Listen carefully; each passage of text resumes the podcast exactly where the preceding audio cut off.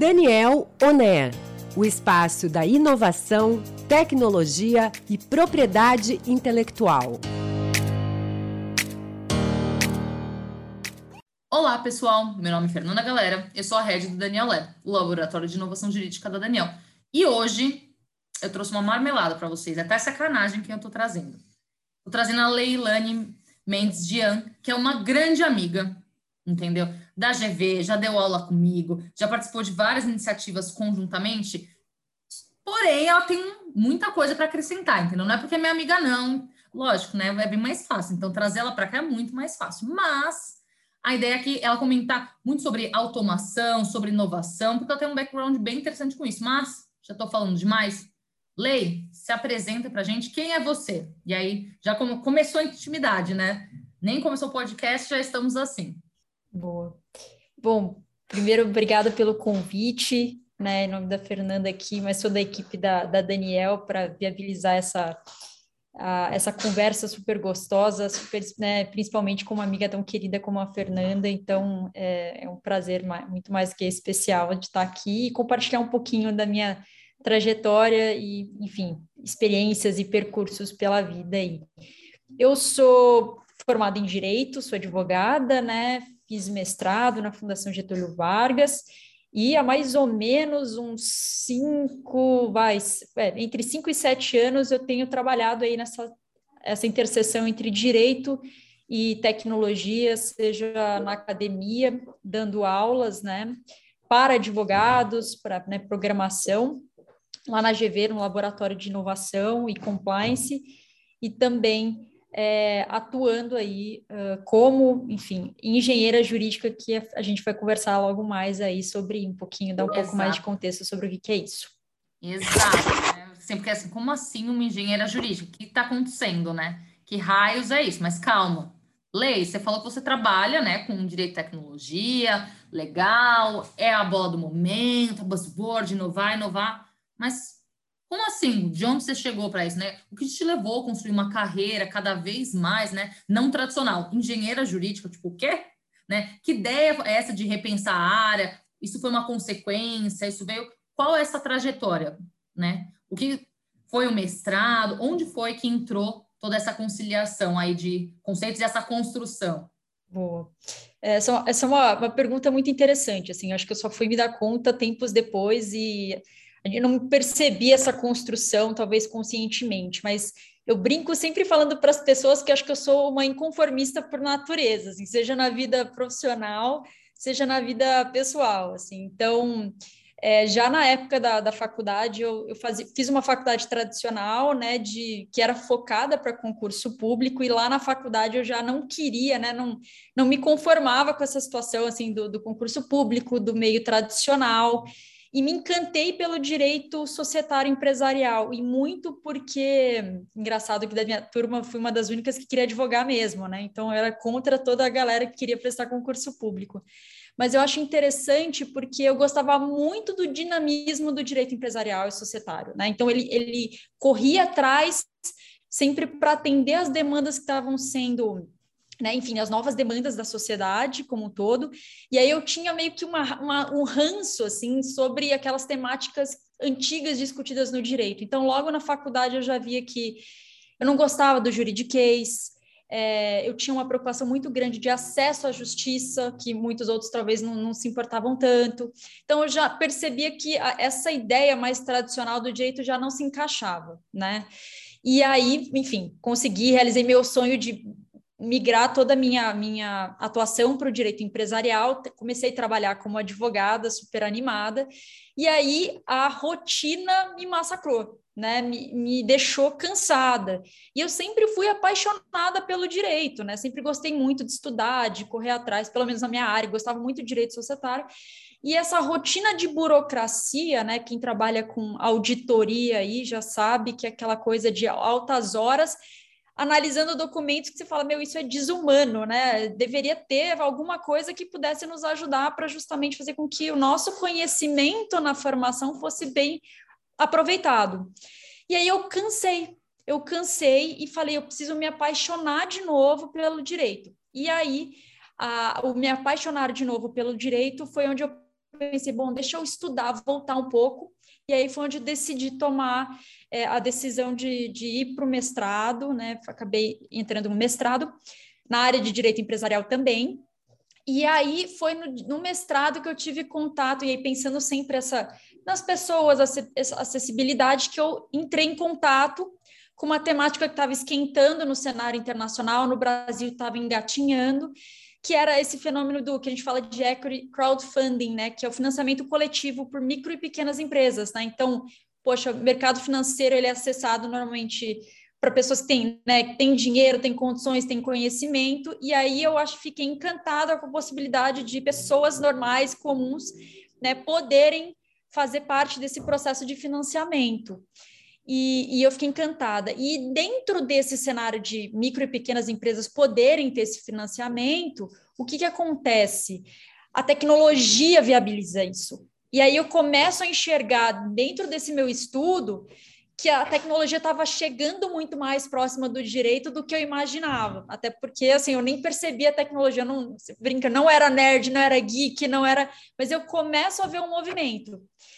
E aí, nessa de, de entender, nossa, olha só, estou vendo um movimento da CVM querendo entender o que, que é blockchain, eu estou vendo um monte de né, proliferação de iFoods e outras empresas, está batendo, né? Deixa, deixa eu entender melhor, deixa eu estudar. E nestas coisas da vida que acontecem, essas, é, esses momentos que a gente, né, inesperado, eu estava ter, terminando o mestrado ali, a apresentação da, da, dissertação, e um colega do mestrado me convidou para programar documentos jurídicos numa empresa.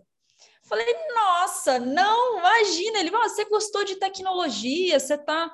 Falei, rapaz, nada a ver, não tem nem jeito, eu não sei nada de tecnologia, assim, tô gostando do tema me encheu o saco, Lucas, um beijo grande para ele, me encheu o saco. Eu falei, bom, vamos lá, vamos tentar dar uma chance. E fui.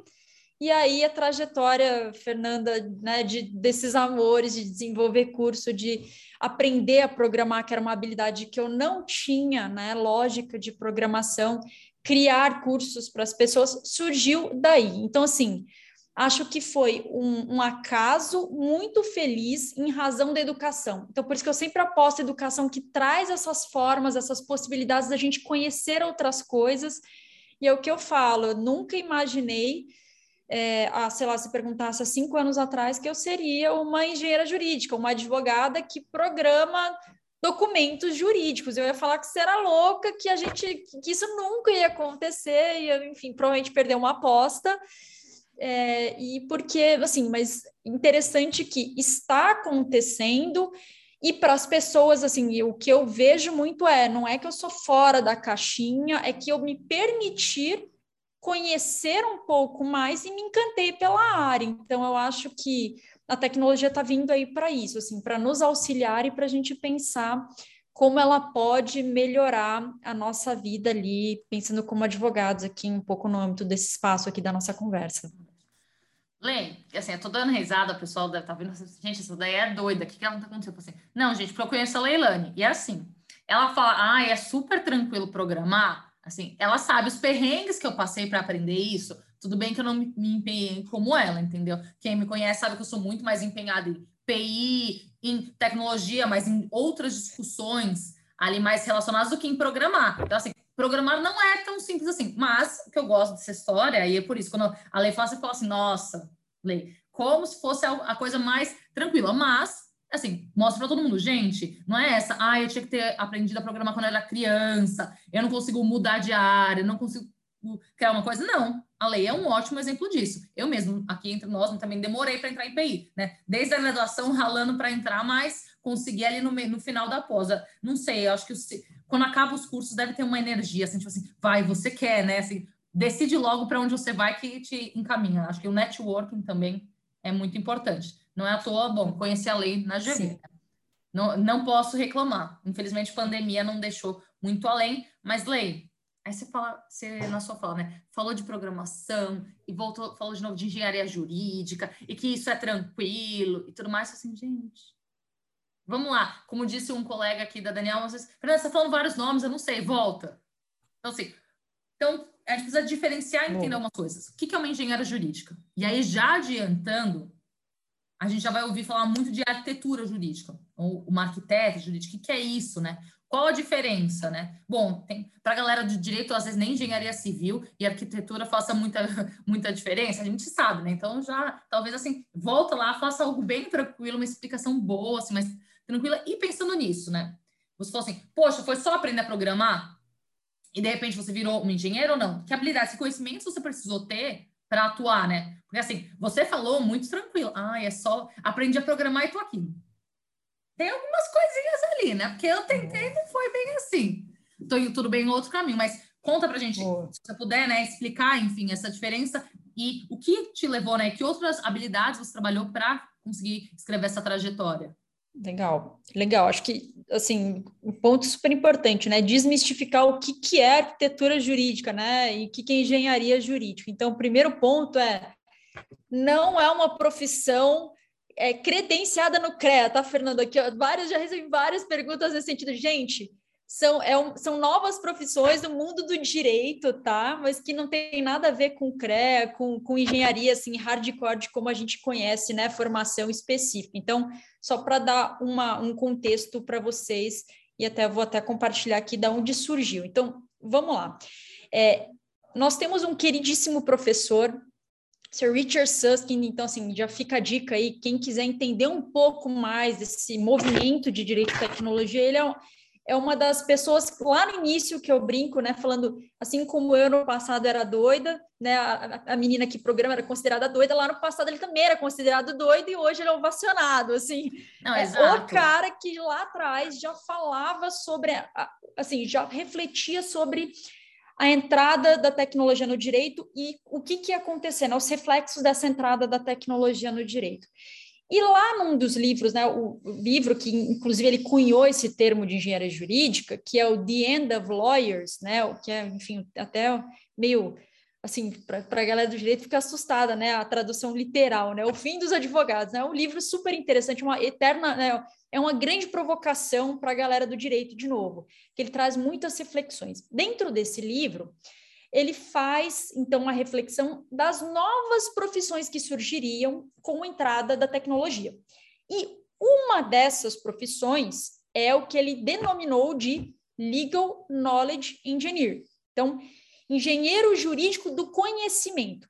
Tá? E aí, o que, que ele fala? Estou aqui resumindo, né, gente? Mas dê uma olhadinha lá, na, na enfim, na, no conceito. Mas, resumindo, seria esses novos, né, esses profissionais que e conseguiriam lidar com vários, né, com um mundo de informações, estruturar, analisar e organizar essas informações, empacotar de um jeito de que a máquina, o computador, pudesse interpretar. É um conceito, Fernanda, mais amplo, tá? E aí eu já te explico, então assim, ele é bem amplo, porque isso eu posso fazer com seja programando, isso eu posso fazer com um, colocar, enfim, outras formas de atuação. Então assim, ele deu esse conceito mais amplo. Beleza, primeiro ponto. Aí o que, que acontece? Lá na Luplex, que é a empresa que eu trabalhei, pegaram esse contexto, né, do conceito do professor Richard Susskind e aplicaram, né, para o que a, a turma que estava trabalhando lá era. Então, quando eu entrei lá para ser engenheira jurídica, o que, que eu fazia? Que é uma forma desse contexto do professor Richard Susskind. Era programar documentos jurídicos. Então, eu aprendi linguagem de programação e pegava o conhecimento dos clientes, que era ah, toda a estrutura, por exemplo, de uma peça processual, de um contrato, organizava e passava isso para programação. Então, assim, eu preciso ter conhecimento jurídico, porque eu preciso entender a peça, ver se faz sentido, se para em pé, e ao mesmo tempo eu tenho o, o contexto técnico, né? Então, aprender uma linguagem de programação para passar esse conteúdo.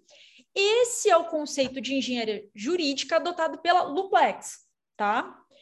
Aí vem o arquiteto. Fala, então, o que, que é o arquiteto? E aí, de novo, arquiteto jurídico para Luplex, porque tem outras, outras pessoas que adotam essas nomenclaturas. Tá? Para Luplex, é o profissional que consegue ele tem a lógica de programação na cabeça dele, ele consegue organizar, estruturar, mas ele não quer colocar a mão no código. Ele quer só organizar, ele entende o que, que a máquina precisa. Então, assim, como é que o computador pensa para poder estruturar as informações e passar isso para alguém que vai programar depois, porque essa pessoa ela só quer organizar. O que, por exemplo, quando a gente oferece os serviços nos clientes, os clientes têm muito know-how, muito conhecimento. E aí, conjuntamente, a gente consegue ajudar eles a entender como a máquina funciona para estruturar esse conhecimento. Mas eles não querem programar, porque isso não é para todo mundo. Então, a gente diria que esse papel do organizar, estruturar as ideias, exato, Fernanda, seria do arquiteto, tá? O que, que eu já deixo aqui que eu acho interessante? Uh, fiz, a gente até acho legal compartilhar. A gente fez uma pesquisa, eu, Amanda e Sara, vai sair logo mais, se Deus quiser, essa pesquisa, que era para entender que é, o que, que é que é justamente essa pergunta, engenheiro jurídico no cenário brasileiro. Porque tem várias pessoas que estão se autodenominando hoje no LinkedIn como engenheiros jurídicos, e a gente começou a entender que não era uma galera que estava trabalhando com programação que nem a gente na Luplex, que estavam desenvolvendo outras habilidades e outras atividades. Então, é legal entender que esse conceito do professor Richard Susskind ele está sendo utilizado de formas diferentes. Então, tem gente que fala que é legal engineer e está trabalhando, ensinando máquina, né, a pegar as, os robozinhos né, de web crawling lá e pegar as informações corretas dos sites. Legal. Tem gente que está trabalhando com gerenciamento de projetos. E isso envolve conhecimentos, por exemplo, de metodologias ágeis, que é da galera lá de software que a gente se apropria, né? Como é que eu faço o gerenciamento de projetos de uma forma rápida e prática e que eu não perca tempo. Então, assim, o que, o que eu queria dizer é, a gente está notando que esse, esse contexto de engenheiro jurídico, com o passar do tempo, tem várias pessoas atuando de formas diferentes e com habilidades diferentes. Tudo isso para dizer, tem espaço para muita gente, não só e até passando até o limite de a gente, a gente está falando de uma profissão que surgiu, né? De, de é, engenheiro jurídico, mas tem outras profissões muito legais que estão surgindo em razão da tecnologia com outras habilidades, né? Então é legal assim a gente falar que não é só uma, por exemplo, você perguntar para mim quais são as habilidades. Bom, pra, na Luplex eu posso dizer que a habilidade interessante que a gente teria que ter, né, técnica, né, o, o hard skills, seria lógica de programação, né, para poder fazer toda essa programação, mas também tem que ter soft skills, né, até fica a dica aqui, né, no Fórum Econômico Mundial, que ano passado vieram ali com, com sugestões das 15 melhores habilidades para as profissões até 2025. E aí tem muitas habilidades técnicas e muitas habilidades, digamos assim, como posso traduzir soft skills, né? Habilidades sociais, né? Importantes. Então, quando a gente está trabalhando com tecnologia agora, o que antes eu já tinha de, ah, tudo bem, no direito eu, eu lido com áreas diferentes, sim. Só que agora com tecnologia você lida com profissões completamente diferentes. Então, eu preciso ter um tato para conversar com a galera de, de, tecnologia da informação, eu preciso ter um tato para explicar o que, que eu quero com a galera do marketing, eu preciso ter um tato com a galera de design, com a galera do financeiro. Então, assim, são habilidades que a faculdade de direito tradicional não me deu, né? E aí a gente tem que correr atrás para tentar trazer essa formação que a gente não teve nessa formação, né, enfim, tradicional das escolas, né, das faculdades. É bem interessante esse contexto, né, de conceitos. Né? Eu conhecia, tá, por exemplo, não conhecia essa grande divergência, né, de contextos ali de engenharia jurídica que está acontecendo. E, né, problemas da área jurídica. Um texto, 15 possíveis interpretações. E sempre vai aparecer alguém quando tentar minimamente pacificar um tema, né? Vai aparecer alguém, eu voto divergente. Não adianta, né? Sempre tem a doutrina minoritária, já fui muitas vezes, então não posso pontuar. Fiz ali sinal, porque se fosse, ok, pelo seu conceito, então seria mais arquiteta. Gente, talvez seja mais fácil para nós, ó, não tem, tem que saber mínimo de programação e talvez faça mais sentido organizar, mas também aí, comentando, né? A lei fala e traz essa questão sobre que outras habilidades e o que a gente precisa cuidar e tentar olhar, mas o quanto também olhar o que já temos e o que se encaixa, porque assim, não é de repente eu falar assim, você é engenheira jurídica, mas assim, como eu consigo construir com o que eu já sei outras questões. Por exemplo, e aí, né, já dando spoilers de outras coisas que a gente vai comentar, é, e também falando sobre o que a gente, a experiência que a gente passou no Legal Hackers. Ah, eu consigo mais fácil para mim fazer um organograma assim, possibilidades. Leilane briga comigo. Fernanda, a máquina precisa só de duas, não de 15. Não, mas se tivesse. Aí você começa a abrir demais a norma. Ou seja, né? ah, abriu demais a norma, talvez não seja o ideal. Como você treina também para pensar, né? E ter essa linha de, uh, efetivamente, essa linha de raciocínio, quase seguir essa lógica de programação.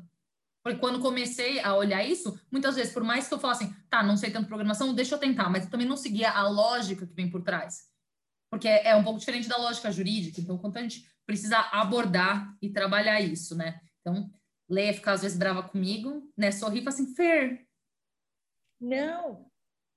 Imagina. Não, e eu acho super importante esse ponto que você está ressaltando, Fer, porque, é, de novo, a gente não quer que o advogado ele se transforme num programador, porque um programador ele faz isso brilhantemente. Eu não quero isso. O que, que a gente precisa? É ter o conhecimento mínimo para dialogar. É isso que eu acho que a gente tá, que, que a gente precisa assim, ter essa percepção, que nem, que nem, por exemplo, é, é, usando exatamente esse exemplo. Pô, você trouxe 15, 15 possibilidades. A máquina duas? Não, mas a experiência do usuário vai ser ruim, porque ele talvez no final ele não vai ter paciência para percorrer os 15. Porque a gente está empacotando nosso conhecimento para uma máquina. Então, você vê que a percepção, a gente ainda precisa essas 15, porque são importantes, porque a gente está mas como é que a gente coloca ali e vê a partir dessa experiência? Então, assim, eu acho que é a junção dos dois. É um advogado, porque, de novo, é o advogado com conhecimento jurídico, é a, é a gente, por isso que eu acredito tanto em tecnologia, assim, somos nós do direito nos empoderando do conhecimento pra, a nosso favor, assim, para que a gente possa fazer produtos que façam sentido para a turma do direito. E não ser, sermos reféns de produtos que não fazem sentido para nós. Então, porque a gente tem muita gente fantástica fazendo muita coisa, mas que muitas vezes não, não é o nosso problema, não é o nosso gargalo. Por quê? Porque nós do direito é que sabemos os nossos problemas. E aí esse é o ponto de, de se apropriar, né? Da gente conhecer minimamente para poder dialogar com a outra parte e juntos construirmos algo que faça sentido para ambas as partes, né? Eu acho que esse Exatamente. é o caminho, assim é o, o híbrido, a ponte, sermos a ponte. Gente, vou dar, fazer um break rápido aqui. Vocês já estão cansados, né? A gente já está falando aqui há mais de 20 minutos. A gente já volta com uma segunda parte para ler comentar um pouco mais sobre essas habilidades, comentar um pouco mais da experiência para a gente começar a entrar em automação jurídica. Dois segundinhos ali, que quem quiser já pode dar play e a gente já retorna. Até já.